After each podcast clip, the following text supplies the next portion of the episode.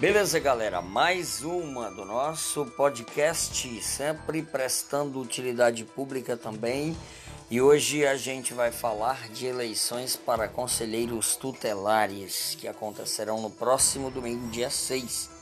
Mas as eleições do próximo domingo, dia 6 de outubro, terão restrições a serem observadas. Os 184 municípios cearenses terão eleições para conselheiros tutelares domingo, dia 6 de outubro. Diferente das eleições convencionais, o eleitor não será obrigado a comparecer às urnas no próximo domingo, mas o serviço eleitoral será preparado pelo TRE Tribunal Regional Eleitoral do Ceará com urnas eletrônicas. Porém, sem reconhecimento biométrico, que é toda aquela parafernália digital que tem agora nas eleições, onde você coloca lá o seu polegar, os seus dedos no leitor biométrico e você já será identificado como eleitor apto a votar naquela sessão eleitoral. Não terá também o áudio para eleitores cegos essas restrições ocorrem devido às limitações do sistema eleitoral no caso de eleições comunitárias, como é o caso do Conselho Tutelar. Cada município elegerá cinco conselheiros e cinco suplentes, com exceção de Fortaleza, que são 30 conselhos, conselheiros tutelares, aliás, e 30 suplentes, obviamente.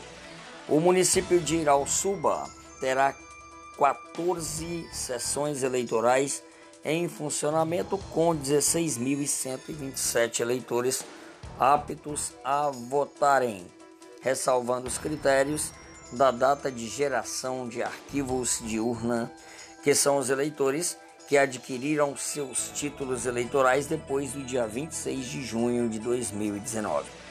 Os eleitores que transferiram o referido documento nesse período também não constarão nas listas do TRE para as eleições do Conselho Tutelar de 2019. Tá aí dado o recado, informação para você que vai votar no domingo, eleições. As urnas estão abertas às 8 horas da manhã e fecharão às 5 horas da tarde.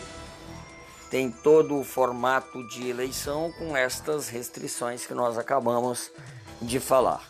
Senhores conselheiros tutelares, uma boa sorte que vocês estejam imbuídos da responsabilidade que é ser conselheiro tutelar num país de uma população de menores de idade problemáticos, desassistidos, muitas vezes com dificuldades na educação, com dificuldades na família, com dificuldades no aparato do Estado. O Estado muitas vezes não dá o que o jovem precisa ter. O jovem brasileiro, principalmente o jovem das cidades pobres, das favelas, das periferias das grandes cidades do Brasil, não tem praças de esporte para ocupar seu tempo. O ingresso do cinema é muito caro. Os cinemas são também bastante limitados shows, enfim, qualquer tipo de diversão para a juventude é sempre algo de luxo e o jovem pobre não tem acesso. Ser conselheiro tutelar não é brincadeira, por isso, senhoras e senhores conselheiros tutelares, vocês têm muitos vilões para se degladiarem durante os quatro anos de mandato que vos espera. Por exemplo, a velha droga, que é uma das principais inimigas da família brasileira, principalmente dos jovens, e os conselheiros tutelares têm também isso pela frente. Não que seja papel do conselheiro tutelar agir como polícia, mas nas fragilidades dos jovens, o conselheiro tutelar tem que atuar sim e as famílias pobres, desestruturadas, com violência doméstica acontecendo, também acaba sobrando para conselheiro tutelar.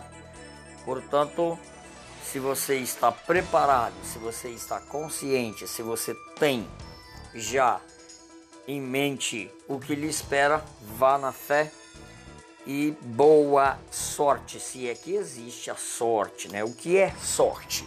Talvez um conjunto aí de oportunidade com vontade, com o que você vai ter no domingo, que é o eleitor acreditando em você, meu amigo e minha amiga, candidato e candidata a Conselheiro Tutelar 2019. Um grande abraço e até uma próxima. Se inscreve no canal para que quando a gente mandar uma outra matéria nova ou um bate-papo interessante, você receba a notificação. Valeu!